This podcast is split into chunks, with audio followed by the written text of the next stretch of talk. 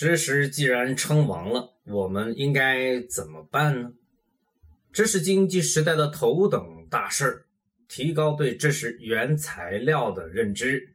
这件事情的重要性就相当于厨师对食材的认知。没有能力辨别食材优劣的厨师不是好厨师，找不到食材的厨师不是好厨师，因为网络生物芒格与你在一起。